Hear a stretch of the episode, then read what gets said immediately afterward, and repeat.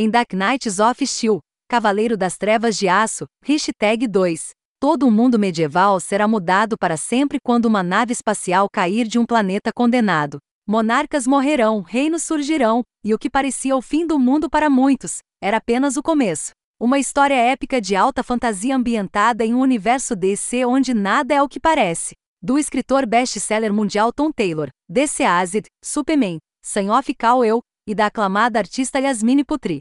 Vem um conto geracional do bem e do mal dentro de um novíssimo Desceu. Esta edição está repleta de tanta coisa, é fascinante. Após os eventos de Dark Knights of Steel Hashtag 1, somos atraídos para este mundo com dor, amor e medo. Começa com gritos e termina em um silêncio sombrio e de cair o queixo. Esta edição nos apresenta alguns de nossos personagens favoritos da DC neste mundo medieval, e cada interpretação deles é linda. A primeira edição nos atraiu com intriga, arte impressionante e um cenário que era quase como um conto de fadas, pois temos um Witcher Batman e um Prince Superman. E depois entramos em nossos favoritos traumatizados e a razão pela qual eles incorporarão heróis que conhecemos e amamos. E, em Dark Knights of Steel Hashtag 2, continuamos de onde Bruce, o cavaleiro da casa de Eu, descobriu que o pai de Cal, Zor-El, também é seu pai. Esse conhecimento faz dele o Jon Snow deste universo, embora eu espere que ele não tenha o mesmo destino. Estamos torcendo por você, Tom Taylor. Com esse conhecimento, ele perde outro pai bem na frente de seus olhos. Esse homem já teve uma chance em algum universo? Seu grito de raiva pode ser ouvido em todo o reino, enquanto Cal e Lara são atingidos pelo desespero. Bruce alcança o assassino, que é a reinvenção de Oliver Queen, o arqueiro verde. Enquanto isso, Raio Negro, Rei Tempestade treina com seus amados filhos, satisfeito com o conhecimento de que os kryptonianos estão mortos.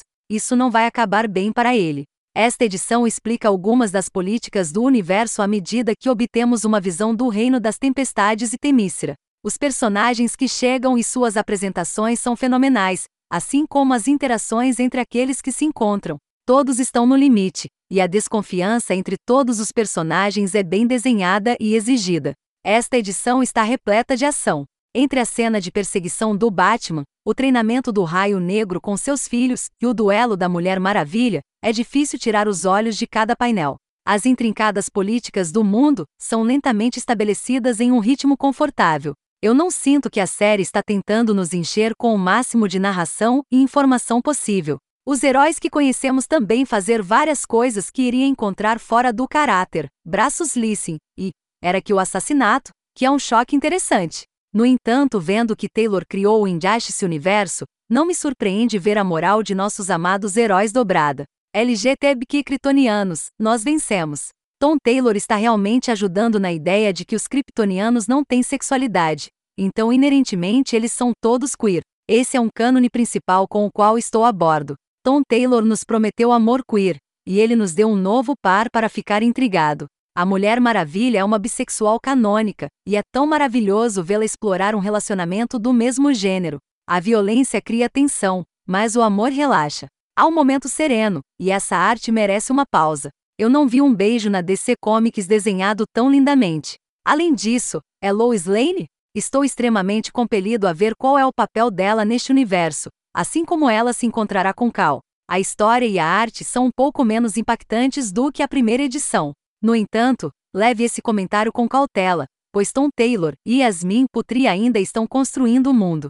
Mais uma vez, meu fôlego é tirado da beleza da arte e do design dos personagens. É realmente um retrato diferente dos favoritos dos fãs da DC. Seus olhos são mais suaves, o sombreamento é tão bonito e lindo, as expressões são impressionantes. Esta é realmente uma era de ouro para a arte dos quadrinhos, e acho que essa é uma das melhores histórias da DC nos trabalhos atuais. A primeira edição parecia muito mística, cheia de poesia, me deixando arrepiada, especialmente ao descrever os kryptonianos como demônios. Esta edição, no entanto, parecia carente daquela escrita poética em que Taylor é maravilhosa, mas estou esperando que haja mais por vir. Eu amo minhas metáforas e símiles na escrita, então traga literação e repetição para maior impacto. Esta história vale muito a pena, há muito mais para descobrir, mas muita beleza e horror acontecem nesta edição.